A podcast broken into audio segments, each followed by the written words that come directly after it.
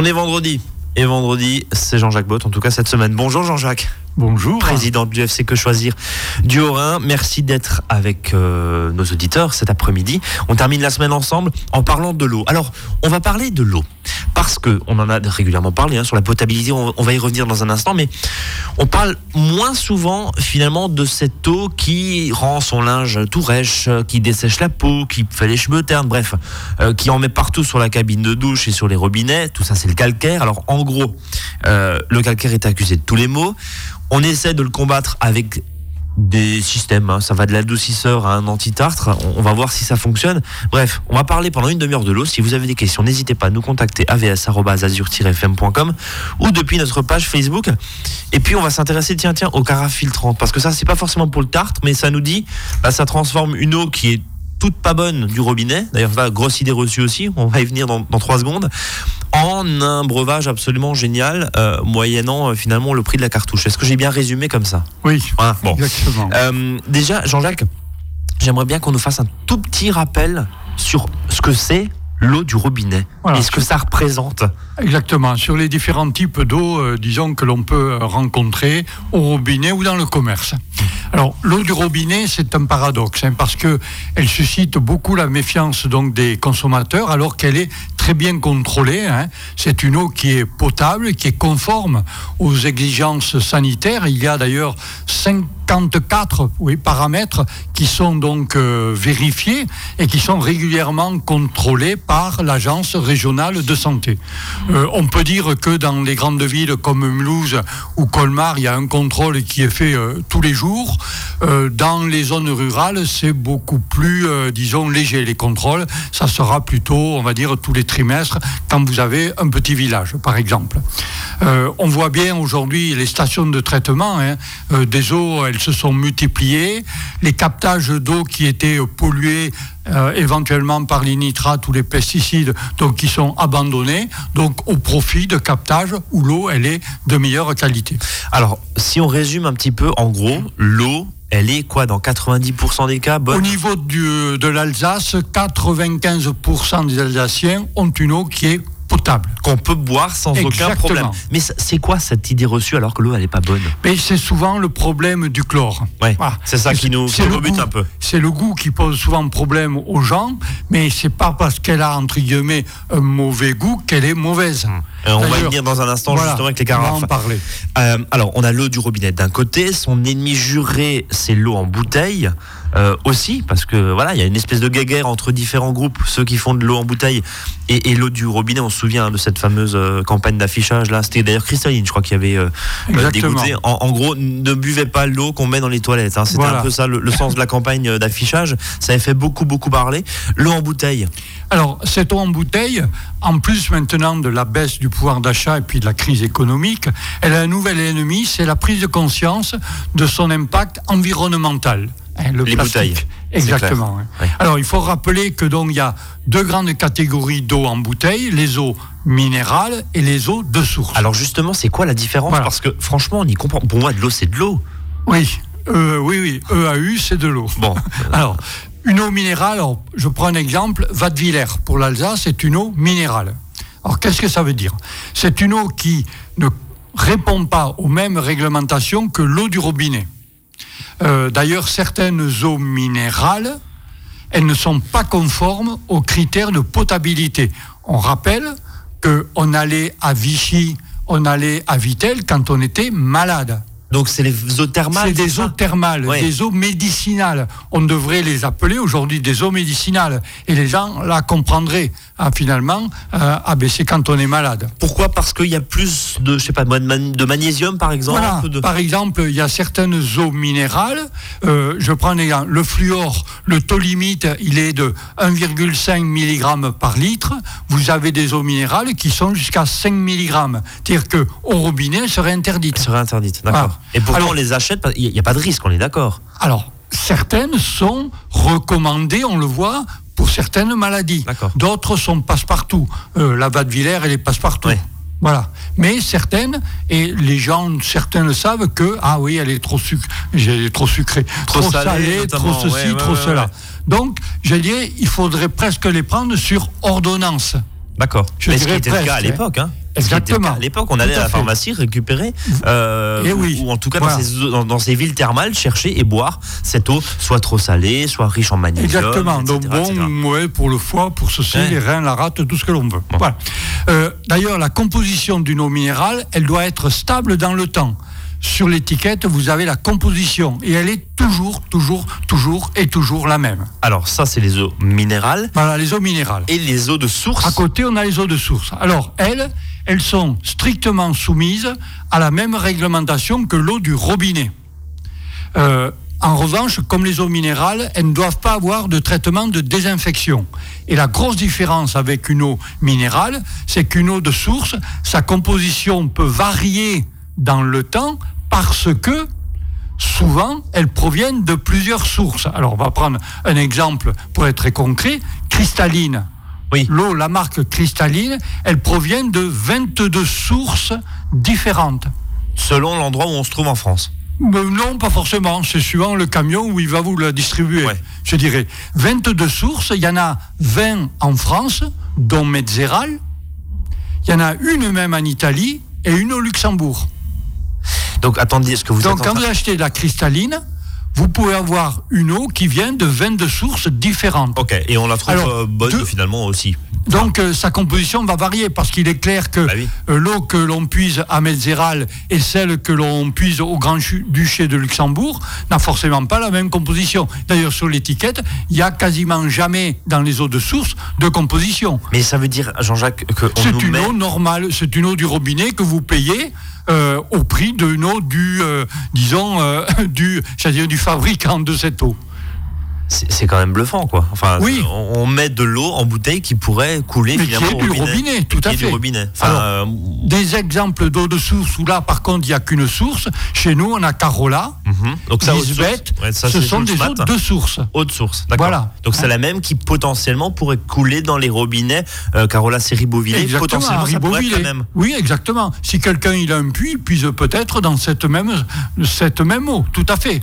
Vous avez des tas de villes où vous avez l'eau à la fontaine, qui est l'eau qui est Ouais. vendue euh, à côté au magasin. Et c'est la même qui coule à la fontaine du village. Excepté le fait qu'ils ne doivent pas subir de chloration, contrairement de à l'eau traitement, voilà, traitement, c'est tout. Par rapport à l'eau, je dirais, en bouteille, l'eau de source, c'est ça, uniquement le traitement de désinfection. Alors, forcément, on parle de prix.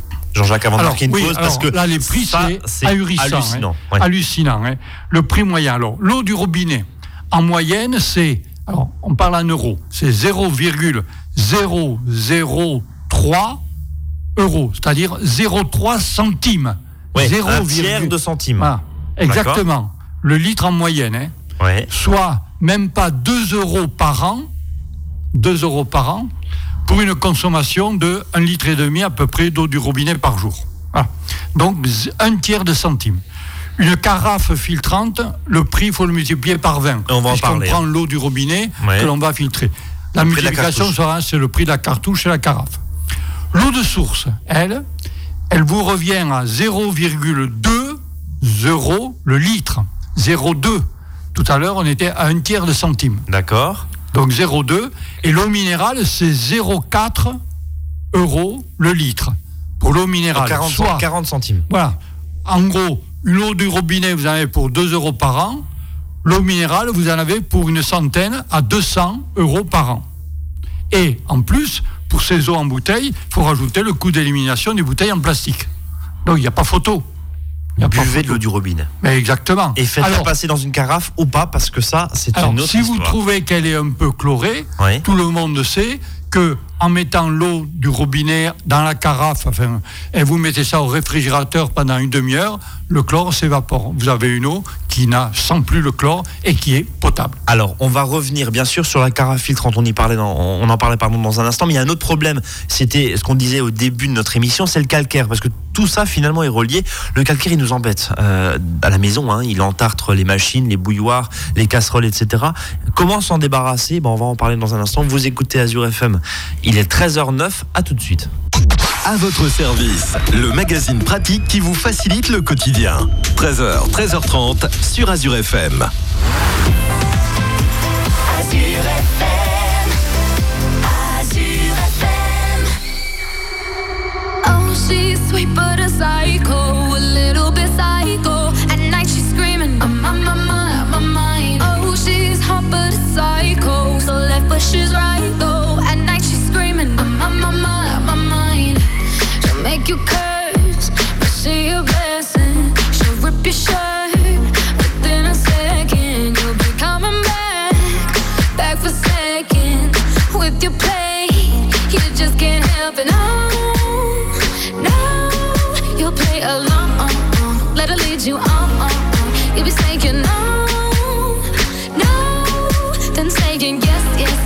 Cause you're messing with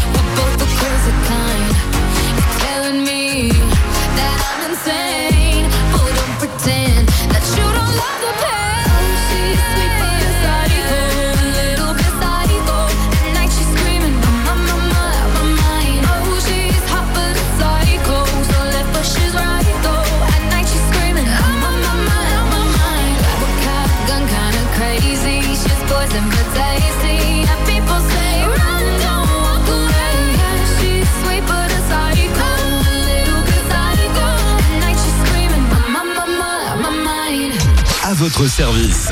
13h, 13h30 sur Azure FM. Avec Brice et ses experts. Et on parle cet après-midi de l'eau. Alors, de l'eau en bouteille, bien sûr, l'eau minérale, l'eau de, l'eau de source. On a vu, hein, vous nous avez fait un, un petit comparatif avec notamment le prix. C'est hallucinant quand même. Euh, combien ça coûte de l'eau en bouteille par an Euh, Entre 110 et 220, 250 euros par an, hein, sans compter évidemment les bouteilles plastiques qu'il faut remettre ensuite au tri. Enfin, tout ça, ça fait des déchets et c'est pas forcément très écolo. Euh, on parle, c'est un prétexte finalement, on parle de l'eau cet après-midi, mais on parle aussi d'un des problèmes récurrents, c'est le calcaire. Alors comment l'éliminer? Est-ce que les adoucisseurs ça fonctionne? Est-ce que les antitartres ça fonctionne? On nous a vendu pendant des années des espèces d'aimants à mettre juste avant le chauffe-eau. Euh, Jean-Jacques, vous me disiez pendant la pause, ça c'est la poudre euh, de perlimpinpin comme dirait l'autre, mais c'est- un peu la poudre aux yeux, mais ça sert à rien. On va y venir dans un instant. Euh, déjà, juste pour qu'on comprenne euh, pourquoi le calcaire on l'aime pas? Et finalement est-ce que c'est bien grave? Parce que certains se disent attendez c'est pas bien on va boire de l'eau avec du calcaire. C'est pas méchant le calcaire Alors effectivement, euh, alors peut-être un rappel, Oui. euh, la, la dureté donc de l'eau, euh, l'unité c'est le, le degré français. voilà. Donc un degré français correspond à 4 mg de calcium, donc calcaire on va dire pour simplifier, 4 mg de calcium par litre d'eau ou à 2,4 de mg toujours de magnésium.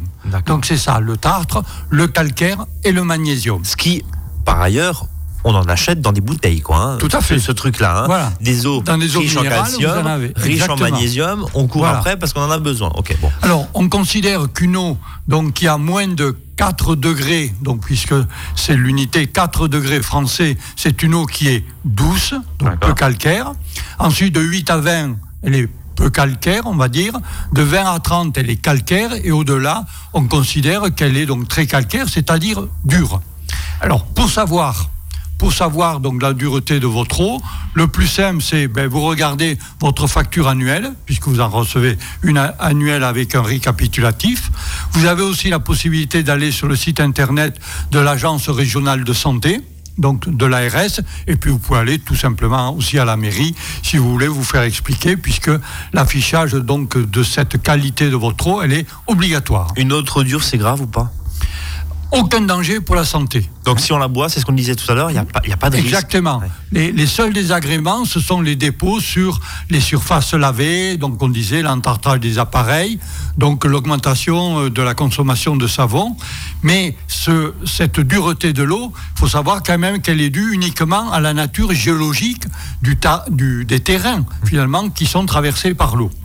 Juste en passant, un petit détail, en Allemagne, on n'a pas le même degré français, forcément, que le degré allemand. C'est important parce que lorsque vous achetez, si vous achetez euh, un produit en Allemagne, vous Ouais, n'aurez- un lave-vaisselle Bosch, par exemple. Pour... Exactement. Ouais, donc les duretés ne seront pas la même, donc il faut connaître euh, exactement la, la coordination entre les deux, les deux unités. Bon, Donc, ça, vous pouvez trouver attention. sur Internet un tableau de conversion, Voilà. mais c'est vrai que pour régler, par exemple, votre lave-vaisselle euh, qui est fabriqué en Allemagne, c'est pas forcément Voilà, très les outils facile. d'utilisation On- on est ne vont pas utiliser les mêmes produits. L'autre douce, à Alors, c'est grave. une eau- alors, l'eau qui est trop douce et qui en même temps a un pH qui est trop acide, c'est-à-dire vous avez beaucoup d'ions, comme on l'appelle, hydrogène. Mhm. Donc elle est acide. Alors elle peut poser des problèmes, car justement ces ions H+, peuvent attaquer, corroder et dissoudre les métaux des canalisations. En plaine, il n'y a pas pratiquement pas de risque, hein, on est d'accord. C'est plutôt euh, dans les, dans les vallées, voire Voilà, dans les vallées où on a de une eau très, trop très douce. Ouais. D'ailleurs,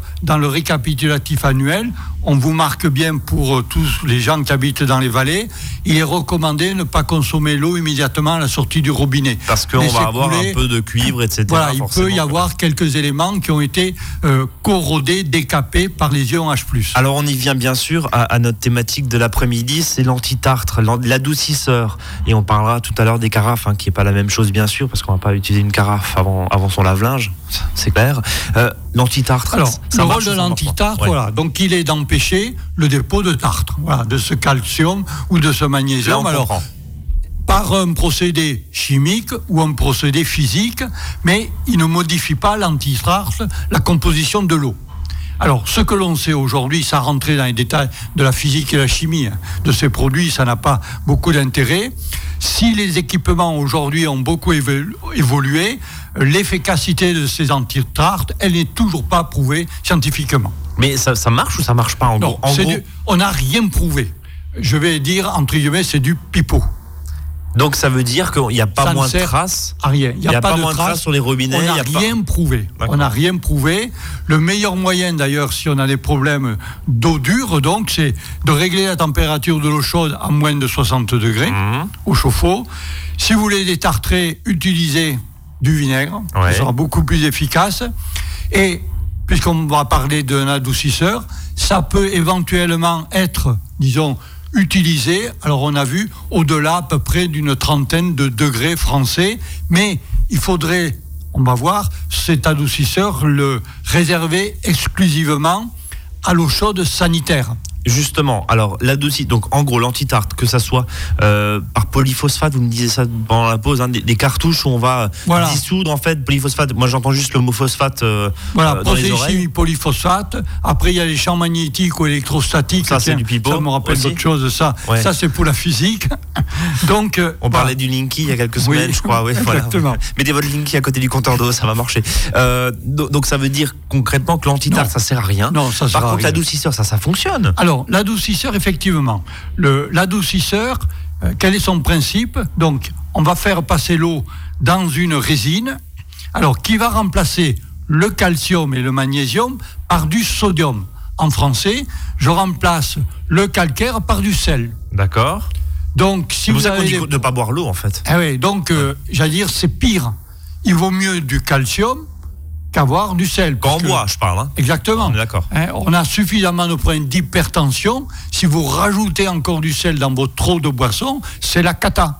Ça marche comment Et finalement, est-ce que c'est efficace du coup? Oui, l'adoucisseur, ça marche. Alors, ça enlève le calcaire et le magnésium. Ouais. Oui, mais ça vous rajoute du sodium. Alors, est-ce que c'est un bien? Je dirais non. Donc on boit pas l'eau qui sort d'un adoucisseur? Il ne faudrait pas la boire. Euh, Il ne faudrait pas la boire. D'ailleurs, un adoucisseur n'a aucun effet sur nitrates, pesticides et bactéries. Ouais. Alors, au contraire, c'est un investissement qui est très important, hein, car le problème, c'est que au prix d'achat, il faut ajouter l'entretien et les fournitures. Oui, c'est le sel, hein, le fameux sel. Exactement. Ouais, On met- sait qu'un rinçage de résine nécessite 100 à 200 litres d'eau qui est rejetée dans les égouts. Et qui sert à rien. Et qui coup. sert à Donc rien, ça hein. consomme en plus de l'eau Tout pour à fait. se régénérer. On considère qu'on consomme au moins 10% d'eau en plus. Et puis, je dirais ce qui est peut-être encore plus grave, c'est que si on ne change pas les filtres, ben, ils deviennent rapidement des nids à bactéries, Hum. des nids à microbes. Voilà. Donc, On euh, conseille, on conseille pas. Non, bof. non, on ne conseille pas. hein. Le coût de ces éléments-là est beaucoup trop élevé euh, par rapport. Et le risque. Risque, donc je répète, risque en sel et risque en bactéries. Si on la boit, encore une fois, par contre, votre Exactement. lave-vaisselle et votre Donc ce qu'il lave-linge. faudrait avoir dans les maisons, c'est deux circuits parallèles. Ben, on rendait compte le coût. Oui, et à la limite, éventuellement, pour, pour protéger le, le chauffe-eau, pour éviter qu'il soit complètement entartré au bout de trois ans. Mais, Mais, je pas sur déjà la température Mais- de l'eau. oui, c'est- parce que bien souvent, il est trop élevé Bon. au niveau des chauffe-eau. Euh, et euh, ce qui encourage le phénomène d'entartrage, vous me disiez euh, tout à l'heure. Euh, pause, et puis on va parler là de toute autre chose, mais qui relie bien sûr à l'eau, c'est les carafes filtrantes. Parce que, en gros, est-ce que ça sert, est-ce que ça sert pas Euh, Est-ce que ça coûte cher? Oui, mais finalement, est-ce que c'est utile? Hmm, Pas forcément. On en parle dans un instant, reste avec nous.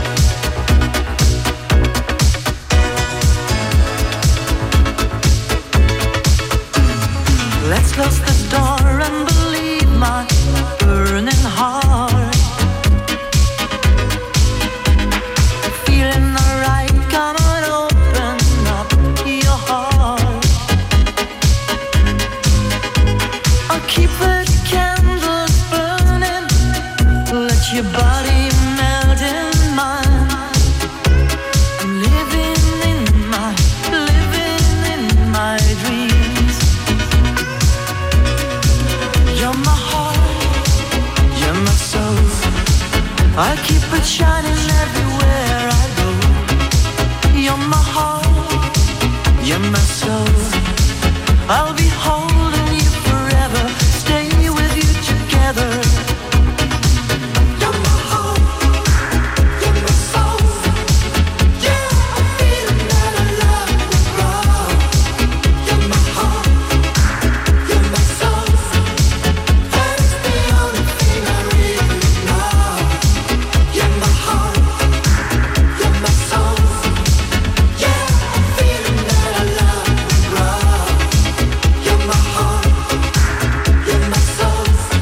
votre service.